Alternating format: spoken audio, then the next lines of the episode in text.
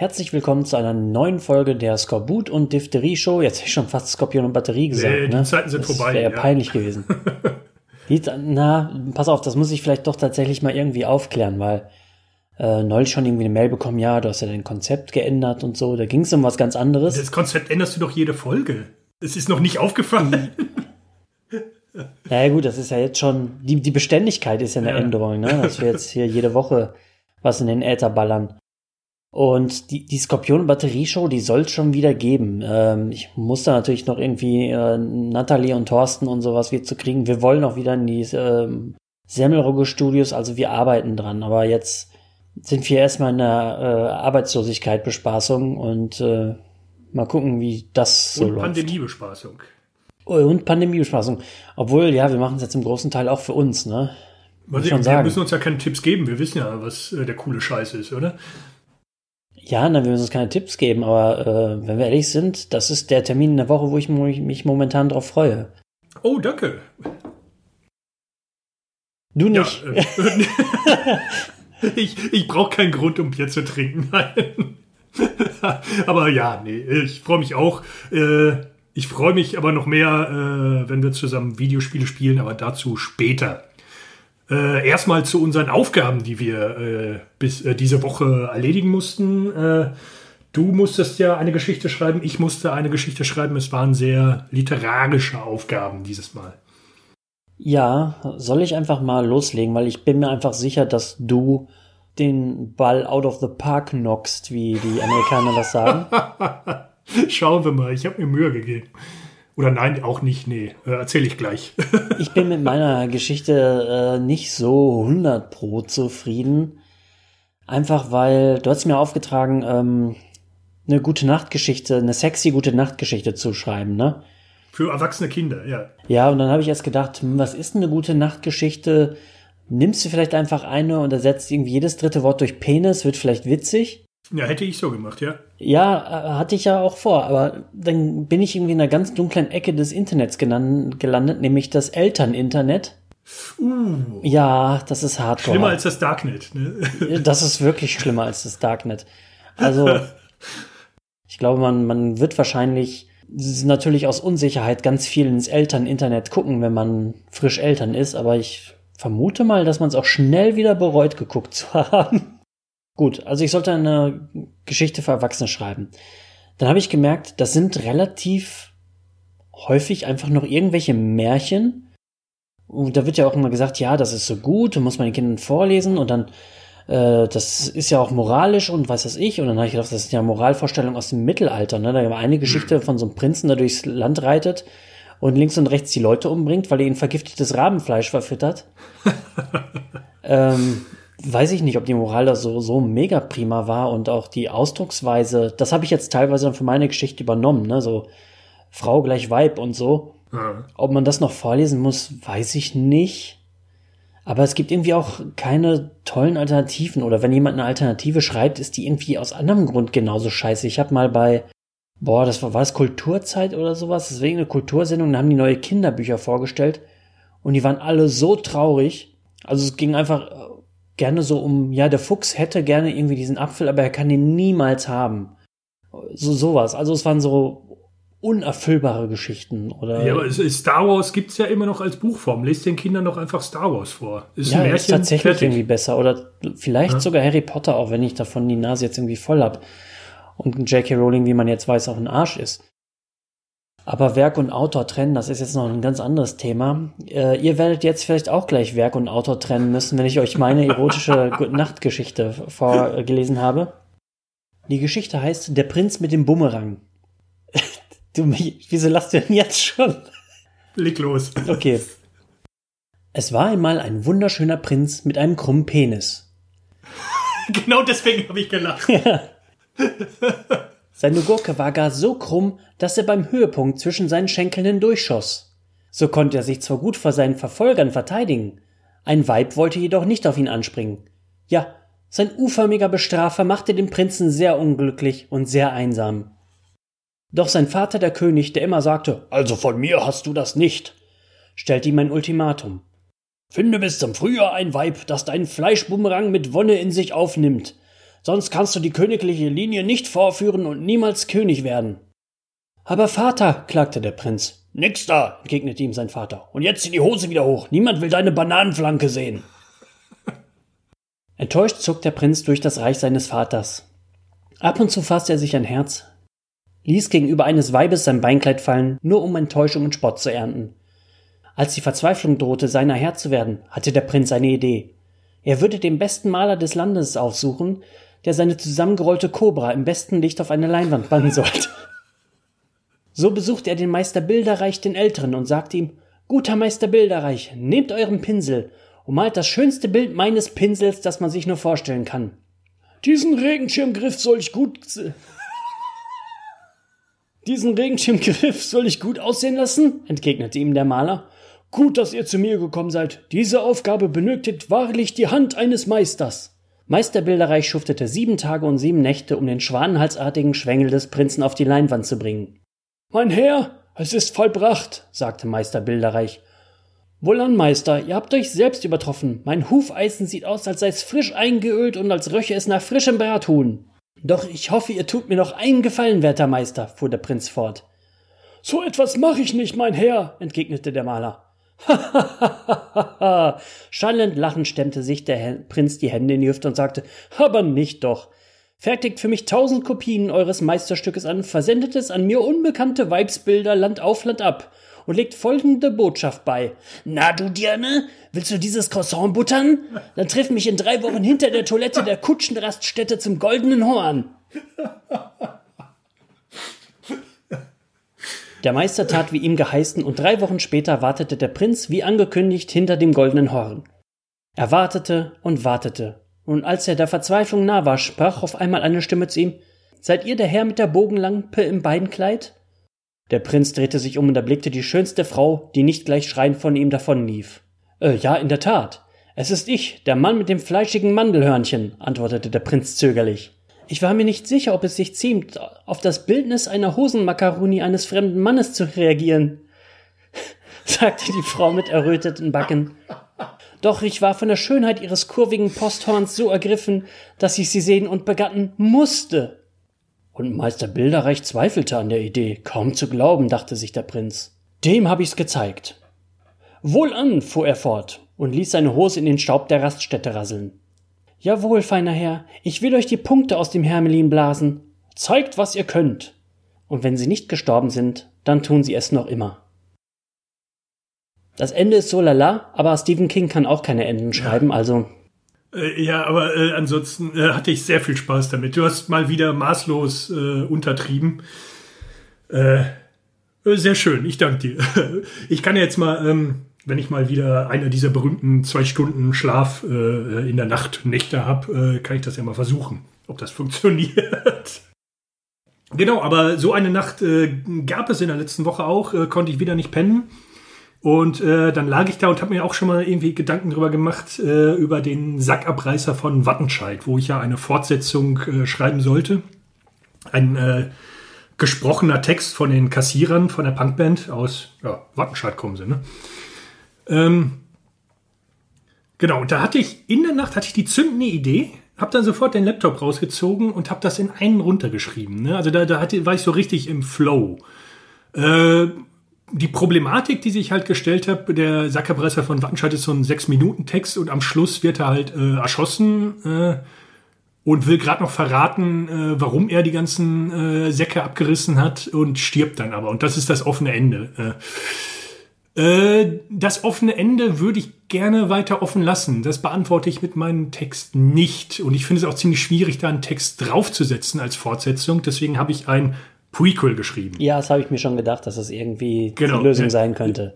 Ja, ja, ja, ja. Also das war für mich die einzig äh, praktikable Lösung und wollte dann so ein bisschen in Richtung äh, irgendwie sowas wie Roter Drache oder so schreiben. Ähm, genau auf dem gleichen Niveau. und habe dann gedacht, äh, setzte das im Zweiten Weltkrieg an. Habe dann auch äh, angefangen, halt äh, das äh, nach dem Zweiten Weltkrieg in Deutschland spielen zu lassen bis ich dann erstmal noch gemerkt habe, dass beim Sackerpreiser von Wattenscheid wird ja erwähnt, wie alt der Sackerpreiser ist. Der ist ja irgendwie, der Text ist ja auf der Platte von den Kassierern 98 oder sowas erschienen. Und da haben sie ja gesagt, er ist 40 Jahre alt. Hm. Also musste ich das Ganze wieder zurückrechnen und äh, dann passte das nicht mehr. Deswegen spielt diese Geschichte jetzt in den 60ern. So. Und äh, vielleicht wirkt einiges ein bisschen altbacken. Das äh, äh, ist dann noch, rührt dann noch daher, dass das ursprünglich ein anderer Text war. Äh, Im Vergleich zu, zu deinem Text finde ich den jetzt ah, auch schon wieder, also man sieht sich selber ja immer kritischer als andere, aber mal gucken, ob ich da mithalten kann. Ich hatte bei deinen viel mehr Spaß als äh, bei meinen. Äh, bin aber irgendwie doch stolz drauf, äh, jetzt irgendwie die erste, einzige oder wahrscheinlich jemals einzige äh, Die Kassierer Fanfiction geschrieben zu haben. Kack auf Neil Armstrong. Ja. okay, es geht los. Äh, die Geschichte heißt Der rote Sack. Schon überzeugt. Klaus Wagners Schla äh, Augen schlugen auf. Regungslos lag er auf seinen nass geschwitzten Kissen und fokussierte einen imaginären Punkt auf der mit Raufasertapete beklebten Zimmerdecke, welche sich noch, äh, noch immer in Grau der Nacht gehüllt über ihn ausbreitete. Wieder dieser verdammte Traum. Nach einer Weile fühlte sich Wagner imstande, seinen Blick von der Decke zu lösen. Der Blick fiel von der Decke auf den Wecker herab, dessen Arbeitsplatz auf einem kleinen Nachttisch neben dem Bett lag. Viertel nach fünf. Das war es dann für diese Nacht dachte sich Wagner und kletterte quiet aus seinem quietschenden Bett. Er schlug seinen Morgenmantel um die Hüften, Hüfte, Hüften und trottete Richtung Küche, um sich eine Tasse Instant-Kaffee aufzubrühen.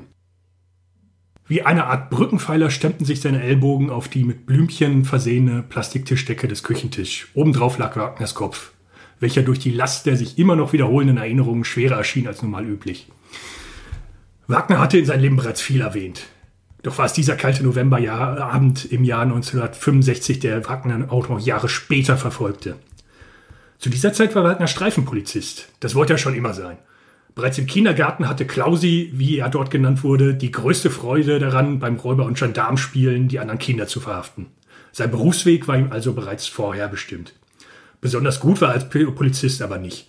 Unbirt davon äh, sah man ihn aber immer voller Stolz und Freude auf Streife auf den Wattenscheider Straßen. So war es auch am, am Dienstag, den 14. November 1965. Der Abend war bereits fortgeschritten und spontan äh, sparte nicht mit Kälte und äh, Dunkelheit. Fast konnte man den Eindruck gewinnen, dass neben dem sporadisch aus den Wolken lupenden Mond äh, die einzige weitere Lichtquelle in Form einer Zigarette aus Wagners Mund ragte. Der Abend war mit Ausnahme eines Ehekrachs im Hause Grabowski ohne weitere Zwischenfälle ruhig geblieben. Wagner freute sich auf den Schichtwechsel und äh, seinen wohlverdienten Feierabend im Sessel vor der wärmenden Heizung. Nur noch eine halbe Stunde, dachte er sich. Wagner erinnerte sich noch genau an jede Einzelheit in dieser Nacht. Er stand an einer Litfaßsäule vor dem Kiosk und schaute sich mit halb interessiertem Blick die Plakate an. Persil! Wäscht ihre Wäsche weiß! Der Zirkus Stromboli ist da! Kommt alle her und habt Spaß! In seinen Gedanken sah sich Wagner schon mit einer Tüte Popcorn im Zirkuszelt sitzen als ein Schrei die Stille der Nacht durchschnitt. Dieser Schrei traf Wagner mitten ins Knochenmark. Für einen Moment stand er regungslos auf der Straße, überrascht von diesem furchterregenden Geräusch. Er war nicht der Einzige, der es bemerkt hatte. Die ersten Anwohner öffneten ihre Fenster und steckten ihre Köpfe heraus. Man konnte fast den Eindruck äh, bekommen, man hätte eine große Kuckucksuhr vor sich. Nur eben als Wohnblock, mit zehn Parteien. Günther Otto schrie auf die Straße herunter. Wagner kannte ihn flüchtig aus der Eckkneipe, wo er sich manchmal ein Bier und ein Korn gönnte. Wachtmeister Wagner, was war das? Ich weiß nicht, erwiderte Wagner. Scheint von drüben von der Zeche gekommen zu sein. Wagner nahm seine Beine in die Hand, eilte die Straße hinunter, schräg über die Kreuzung, ohne genau zu wissen, wo er genau gebraucht wurde. Vielleicht ein Arbeitsunfall, dachte er sich. Sowas passiert ja. Zwei Straßen weiter musste Wagner stehen bleiben, nicht bleiben. Völlig außer Atem und ein stechender Schmerz in der Brust. Diese verdammten Zigaretten. Er stützte sich an einer Hauswand ab und blies, kalte Wolken in die, blies Wolken in die kalte Luft. Als er seinen Kopf senkte, bemerkte er es. Vor seinen Füßen ergoss sich eine ungewöhnliche Spur auf dem Bürgersteig. Es war Blut. Noch immer etwas wackelig auf den Füßen folgte er der grausamen Fährte. Sie endete vor einer kleinen Gasse und bog in diese ab. Wagner wurde langsamer. Aus der Gasse hörte ein leises Wimmern. Es kam ihm wie in Zeitlupe vor, als er seinen Kopf in die Gasse streckte. Auf dem Boden der Gasse lag ein nicht näher erkennbarer Haufen. Wagner musste seine Augen zusammenkneifen und versuchte zu erkennen, was, mit was er es zu tun hatte. Plötzlich eine Bewegung. Und langsam begriff er, was los war. Auf einen leblos wirkenden Körper saß ein kleiner Junge und guckte ihn mit tiefschwarzen Augen an. In seiner blutigen Hand hielt der Junge die Hoden des Mannes. Halt, was machst du da? rief Wagner in einem entgeisterten Ton. Doch statt einer Antwort schallte nur ein dreckiges Kichern durch die Gasse. Der Junge sprang auf und lief die Gasse herunter. Halt, stehen bleiben! schallte es ihm hinterher. Wagner gab sich Mühe, Schritt zu halten und den flinken Jungen einzuholen. Am Ende der Gasse befand sich ein Holzzaun. Jetzt habe ich den Burschen, dachte sich Wagner. Doch der Knirps äh, wand sich scheinbar mühelos durch die Löcher des alten Zaunes. Wagner musste klettern. Scheiße! hallte es in den Nachthimmel über Wattenscheid. Wagner war gerade auf den Scha Zaun gestiegen und sah suchend die Straße hoch und runter, welche sich dahinter verbarg. Wie aus dem Nichts trafen ihn zwei blutige Klöten ins Gesicht. Guten Appetit! Wagners Zorn steigerte sich ins Unermessliche. Er hatte vor Wut platzen können und nahm sich fest vor, das Rotzblatt grün und blau zu schlagen. Komme, was wolle. Mit einem beherzten Sprung landete er auf der Straße und nahm wieder die auf, äh, Verfolgung auf. Weit kamen die beiden, äh, beiden nicht. Die Hex, Hetzjagd endete auf einer nahegelegenen Eisenbahnbrücke. Vor der Gegenseite näherte sich schon bereits ein mit Blau, mit Bla, näherte sich bereits mit Blaulicht ein Streifenwagen und schnitt den Jungen den Fluchtweg ab. Blitzschnell kletterte dieser aber auf den mit Stahl behauenen Geländer der Brücke. Hey Junge, bleib stehen, rief Wagner erneut. Das Kind guckte ihn erneut mit seinen leblos wirkenden Augen an. Bin kein Junge, bin der Sackerbreißer. Und deinen Sack hole ich mir auch noch. Nicht ganz ausgesprochen sprang der Sackerbreißer von der Brücke. Erst jetzt bemerkte Wagner, dass genau in diesem Moment ein Güterzug Kohle von der Zeche abfuhr und die Brücke unterquerte. Ohne es glauben zu wollen, stolperte er in die Mitte der Brücke und sah, wie der Güterzug mitsamt des Jungen ins Dunkle der Nacht verschwand. Das Ganze war nun 32 Jahre her, doch noch immer ließ äh, diese Nacht Wagner keine Ruhe. Auch nicht nach seiner Pensionierung. Alle Ermittlungen in diesem Fall liefen ins Leere. Keine Spur, keine Indizien, keine Anhaltspunkte. Wieder ein Fall, den er nicht lesen könnte. es ärgerte ihn maßlos. Doch dazu gesellte sich die unterschwellige Angst um seine Hoden, die er in seinem Leben zwar selten gebraucht hat, aber sie trotzdem irgendwie behalten wollte. Das Ganze ist doch absurd, dachte Wagner, dachte sich Wagner. Ein 72-jähriger Mann, der noch immer Angst vor einem kleinen Kind hat. Er musste auf andere Gedanken kommen und griff zu der Zeitung, welche vom gestrigen Tag noch immer auf dem Küchentisch lag. Er blätterte die Seiten erneut, erneut durch. Wahlen in Jemen, Bundespräsident Herzog hält eine Rede. Zirkus in der Stadt. Moment. Komisch, dachte sich Wagner. Doch kaum hatte er diesen Gedanken gefasst, fuhr ein Schrecken durch seinen Körper, als er eine kalte Hand oder seinen Morgenmantel bemerkte. Lange währte dieser Schrecken nicht, da er umgehend von einem höllischen Schmerz abgelöst wurde. Wagner schrie vor Schmerzen. Tränen liefen ihm in den Augen. Reflexartig wich er zurück und stolperte über den umge umgestürzten Küchenstuhl und klammerte sich an die Küchenzeile. Blut färbte den PVC-Belag des äh, Küchenbodens rot. Seine Hoden waren fort. Unter dem Küchentisch erklang eine Stimme. Ende. Wow. mein tiefster Respekt. Das einzige Problem ist, ich will jetzt eigentlich noch eine Fortsetzung. Das ist deine Aufgabe für nächste Woche. Nein, nein, nein, nein wir müssen mal was anderes nee, das können machen. wir schön unsere, das können wir schön unsere Hörer machen. Äh, spinnt das mal fort. Äh, ich habe jetzt so einen Grundstein gesetzt. Äh, der Sackerbreißer kommt aus dem Zirkus. Ich habe ein klein, kleines Puzzleteil äh, hinzugefügt. Äh, macht ihr mal den Rest. Ich finde das gut, wenn das so ein ne, ja so ein Herr der so Ringe des Sackerbreißens würde, ja. ja, so ein Community-Ding ist, ne, so eine Fort Fort Fortsetzungs äh, Gedöns. Fantastisch. Ja. danke, danke. Ähm, genau, aber da wir gerade schon bei Literatur sind, wir haben jetzt alle eigentlich äh, wahrscheinlich oder mehr oder weniger mehr Zeit, auch mal äh, zu einem Buch zu greifen. Man stapelt die Bücher ja meistens äh, bei sich zu Hause. Äh, das sieht dann auch immer super intellektuell aus, die, aber nur die Hälfte hat man gelesen. Ähm, lass uns mal ein paar Bücher empfehlen, äh, die unsere Hörer dann auch, wenn sie jetzt halt im Lockdown mehr Zeit haben und mal zur Ruhe kommen, äh, lesen können. Äh, gut, dann gönne ich dir mal die Redepause. Ich habe gelesen, das habe ich auch so ein bisschen angekündigt in unserer Jubiläumssendung bei Männer, die auf Videos starren. Ich habe gedacht, ich gebe mal was äh, einem Erzeugnis vom Verbrecherverlag ähm, die Chance. Und ich habe dann gelesen, äh, Flexen heißt das. Das ist äh, eine Sammlung von vielen kleinen Geschichten und Gedichten über, ja, sozusagen den Stadtspaziergang. So dachte ich zumindest. Im Grunde ist es das auch, aber viele ähm, Autorinnen haben das dann auch sehr lose behandelt. Ich sag mal so, das Problem ist ja, ich, ich dachte, ich lese jetzt mal so was Bürgerliches, ne? Mal was ohne Mord und Totschlag, irgendwas, was kein Sachbuch zum Thema Film ist. Und habe mich da irgendwie auch schon drauf gefreut, bin aber dann auch ein bisschen enttäuscht im Vergleich zu, zur Knockout. Das war diese Sammlung von Boxergeschichten, wo ich eigentlich bis auf einen alle Texte prima fand. Habe ich hier schon größere Lücken. Ich weiß nicht, ob es an mir liegt, ob ich Probleme habe, mich darauf einzulassen oder ob ich einfach zu dumm bin. Ähm, das Buch beginnt dann mit einem relativ expressionistischen Text, was auch noch nie meins war. Zwischendurch kommen dann auch ein, zwei Gedichte und vielleicht blicke ich in zehn Jahren zurück und sage doch was, ich finde Gedichte super, aber nein, Gedichte sind nicht meins. Darauf kann ich verzichten. Dennoch, auch wenn ich jetzt noch nicht ganz durch bin mit dem Buch, ich quäle mich da so ein bisschen. Ähm, ich hatte einen wunderbaren Vormittag, da habe ich ein paar Geschichten am Stück gelesen, die ich alle gut fand. Und wie gesagt, es geht um Stadtspaziergänge und da ist es tatsächlich auch mal so. Das sind auch diese, diese Sachen, die so ein bisschen reportagenhafter sind. Äh, zum Beispiel gab es einen Text von einer lesbischen Autorin, die schilderte dann so, wie sie mit ihrer Frau durch die Straße geht und die beiden haben ein Kind. Und wie die Leute sie so angucken und behandeln. Man, man ahnt schon oder man weiß eigentlich, was Sache ist, aber es hat irgendwie ein anderes Gewicht, wenn es dieser persönliche Bericht ist. Auch wenn ich sowas jetzt als Film oder Serie gesehen hätte, hätte ich wieder gedacht, oh Gott, ist das wieder so ein prätentiöser Leidensporno oder so. ähm, aber hier hat mich das äh, gekriegt. Und vielleicht am besten fand ich bislang die Geschichte von Julia Lauter, wie man eine Stadt erobert. Da geht es darum, erinnerst du dich noch an äh, diese Massenvergewaltigung in Indien? Äh, zum Glück nicht. Ich war nicht dabei. Ja. ähm, ja, das geht im Grunde darum, nach dieser äh, Geschichte gab es ja auch so eine äh, Frauenbewegung, die Ach, okay, das waren nicht ganz viele, die ganz viele vergewaltigt haben, sondern eine Gruppe hat eine Frau vergewaltigt. Genau.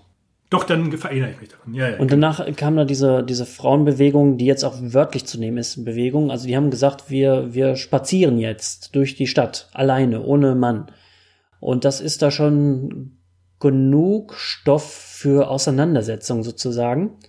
Und auch das ist, ähm, ich will es jetzt nicht erhellend nennen, aber das ist auch sehr, nahe gehen ist jetzt auch schwierig. Ich versuche noch das richtige Wort dafür, aber es ist auf jeden Fall interessant, diese Perspektive einmal einnehmen zu können. Und das können diese kleinen reportagenhaften Stücke vielleicht besser als ähm, wenn du da jetzt ein, eine Doku draus machst, manchmal sogar. Dokus können mich auch irgendwie ins Mark treffen, aber irgendwie haben diese beiden Geschichten jetzt im Speziellen dann besser auf mich gewirkt ich bin mir sicher, dass man dieses Buch auch in seiner Gänze und Komplettheit ganz, ganz, ganz toll finden kann. Äh, Verbrecherverlag Flexen heißt es. Ähm, ruhig mal lesen, dass ich so ein bisschen meine Schwierigkeiten damit habe, das liegt, glaube ich, an mir. Hm. Okay, ja. Ähm, ich habe auch ein Buch, äh, ich habe es ja, glaube ich, auch schon mehrmals erwähnt, bin ja ein großer Freund von äh, Hunter S. Thompson. Äh, das Buch ist schon ein bisschen älter, ich will es trotzdem mal empfehlen. Vielleicht ist es äh, ja den einen oder anderen neu. Und zwar siehst du hier dieses wunderschöne Cover. Es ist auch ein schönes Papier, das mag ich. Das ist immer so ein, so ein mattes, äh, fühlt sich sehr schön an, das Buch.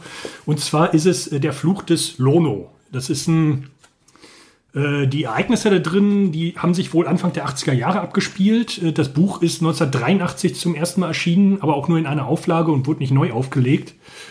Äh, deswegen war es relativ selten. Äh, 2005 kam es dann in einer limitierten Auflage nochmal raus. Und diese Variante ist jetzt äh, vom Heine Hardcore-Reihe, aus der Heine Hardcore-Reihe äh, von 2011. Äh, also mittlerweile gibt es das, glaube ich, etwas einfacher zu äh, erwerben.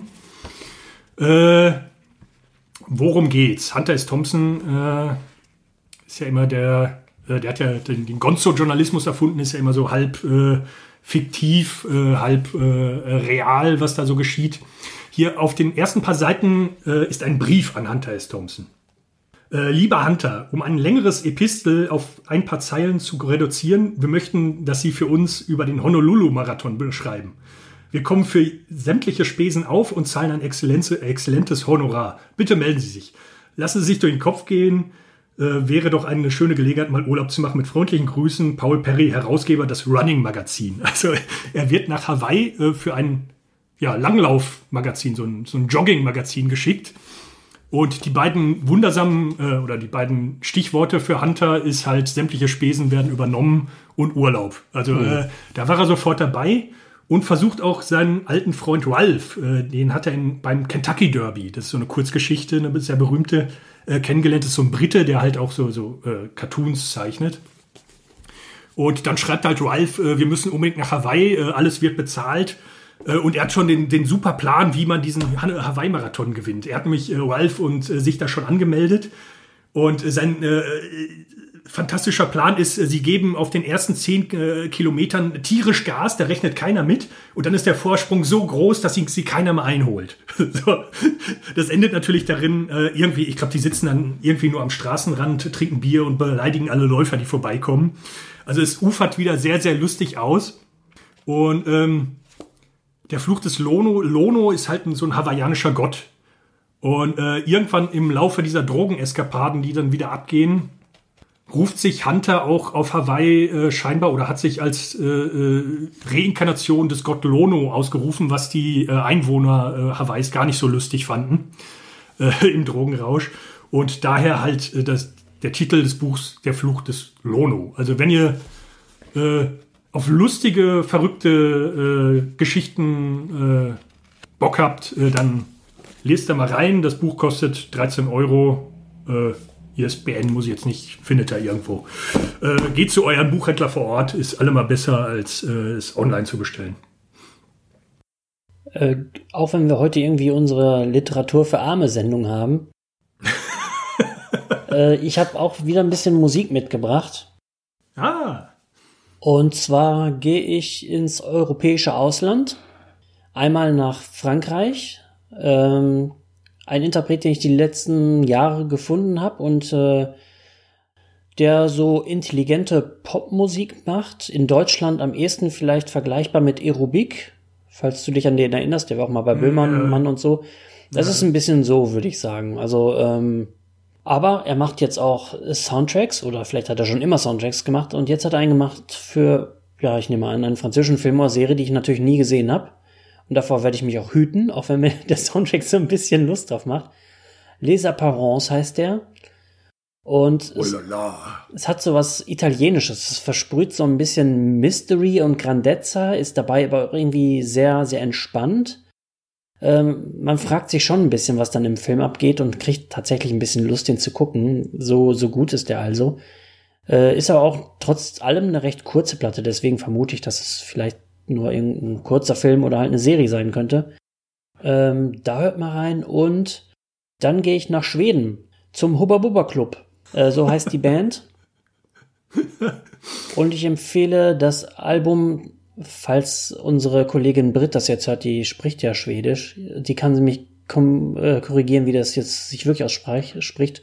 Drommen, Drommener, Drommen. Und meine Anspieltipps auf dem Album sind Mopedbad und Fjellet. Und Mopedbad ist genau das, wonach es klingt wohl. Also es geht wohl einem um Mopedbärte. ich wüsste jetzt gerade nicht, wen ich damit vergleichen soll. Es gibt garantiert Bands, die so sind, aber ich will nicht drauf kommen. Das ist so ein bisschen Elektropop, würde ich vielleicht sagen. Kann durchaus aber auch sehr chillig werden. Und ich bin mir sicher, wenn man Schwedisch kann, äh, ist da auch wirklich Humor bei. Aber das kann ich jetzt nur mutmaßen. Ähm, mich hat jetzt sozusagen The Beat gepackt. Und wenn ich es auch ein, vielleicht ein bisschen schwierig finde, das ganze ähm, Album so am Stück zu hören, da würde ich sagen, so nach zwei Drittel verlässt mich manchmal ein bisschen so die Lust. Das ist ja auch manchmal so bei, bei Platten, die nur Gas geben, dass sie da dann manchmal dann doch wünscht, ja Mensch, ein langsames äh, Lied in der, in der Mitte wäre jetzt auch okay. Ist hier vielleicht auch ein bisschen so, auch wenn es hier eine Mischung gibt äh, würde ich das Album trotzdem empfehlen und es packt mich manchmal einfach so die, die Lust, wo ich denke, jetzt müsste ich mal wieder Moped Bart hören. Ähm, da wir gerade bei Schweden sind, kannst du dich an Quit Your Day Job erinnern? Oh ja, das kann Diese ich. schwedische Punkband. Äh, hört da mal bitte äh, bei YouTube äh, in äh, Look Dollar rein. Das heißt, jetzt Sehr muss ich wieder was in die äh, in den YouTube-Beitrag, äh, in den Blogbeitrag hauen. Ich hatte übrigens mal gefragt, ob die Leute den Blogbeitrag wollen. Ähm, Skorpion und Batteriestyle haben sich nur weniger an der Umfrage beteiligt. Aber anscheinend gibt es zumindest drei Leute, die diesen Blogbeitrag lesen. Und ja, gut, ich box mich da jetzt durch, auch wenn es fast mehr Aufwand ist als der Podcast an sich. Äh, findet ihr Ja, aber in, äh, der Podcast wird ja nicht alt. Vielleicht in, in zehn Jahren hören den 100 Leute und. Äh Dankeschön. Weiß ich nicht. Ja. Gut, haben wir, äh, haben wir es wieder für diese Woche? Nee, wir müssen uns noch Aufgaben stellen, ne? Wir müssen uns noch Aufgaben stellen. Aufgabe. Wer fängt an? Äh, ja, fange ich mal an. Ähm, wir, äh, du bist ja auch ein Freund von der Videospielfirma Nintendo, äh, also programmier ein Videospiel. Nein. ähm, Nintendo hat ja äh, damit angefangen mit Spielekarten. Und nicht irgendwelche Spielekarten, sondern ein Spiel namens Hanafuda. Ist ein japanisches Kartenspiel. Und das ist auch sehr beliebt bei der äh, Mafia, bei der japanischen Mafia wohl. Äh, ich würde dich äh, mal darum bitten, dir die Spielregeln für Hanafuda äh, in der Spielvariante Koi Koi. Ich schicke dir das nochmal, wie das ausgeschrieben wird. Und schick dir auch ein Internet-Browser Flash Game. Wie heißt das denn? Du kannst dieses Spiel im Internet gegen einen Computer spielen. Da versuch mal bis nächste Woche einmal gegen den Computer zu gewinnen und fünf, fünf, 50 Punkte zu erreichen. Es ist möglich, ich habe es geschafft. Also du wirst sehr oft an diesen Punkt kommen, wo du glaubst, dass der Computer bescheißt. Da war ich auch und habe tierisch geflucht. Aber versuch mal den Computer zu schlagen. Ja, wo ist das Problem?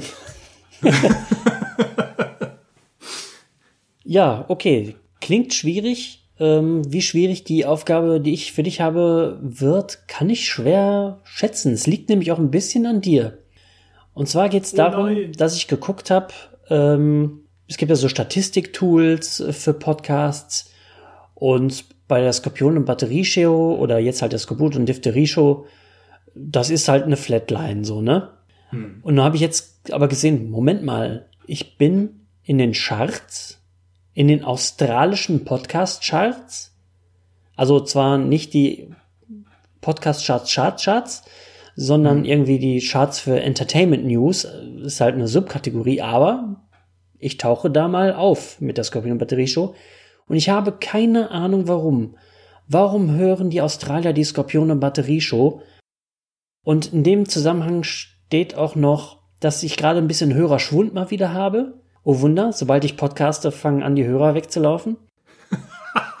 es ist immer so. Es werden mehr, wenn ich aufhöre und wenn ich wieder podcaste, äh, werden es weniger. Aber ich fürchte, die Australier laufen mir jetzt wieder weg. Die muss ich aber ja. natürlich irgendwie halten. Ich will ja meine australischen Fans gewinnen und da musst du mir bei helfen. Nächste Woche bitte ich dich, unterhalte die Australier. Finde raus, was Australier gerne machen und gestalte ein Sendungssegment nur für Australien. Äh, oh, instant Bier trinken. ja, du kannst okay. aber nicht einfach nur Bier saufen. Du musst irgendwie, du musst mit den Australiern Bier saufen. Irgendwie. Also, überleg dir, was du tust, aber es. Ja, ich kündige das immer an. Jetzt hier einmal ansetzen, abstellen, ansetzen, abstellen. Sowieso Aerobic für Australier mit Bier in der Hand. Naja, geh mal wirklich in dich, ob die Antwort richtig ist hätte mein Mathelehrer gesagt. Gibt es falsche Antworten? Mathelehrer. Nun ja, auf jeden Fall, ja. unterhalte die Australier. Äh, machen wir. Äh, wir hören uns äh, nächste Woche wieder. Macht gerne mit bei den Aufgaben. Äh, schreibt uns. Wenn ihr wisst, was Australier uns, gerne machen, lasst es uns wissen. Wir haben nämlich keine Ahnung. Masturbieren.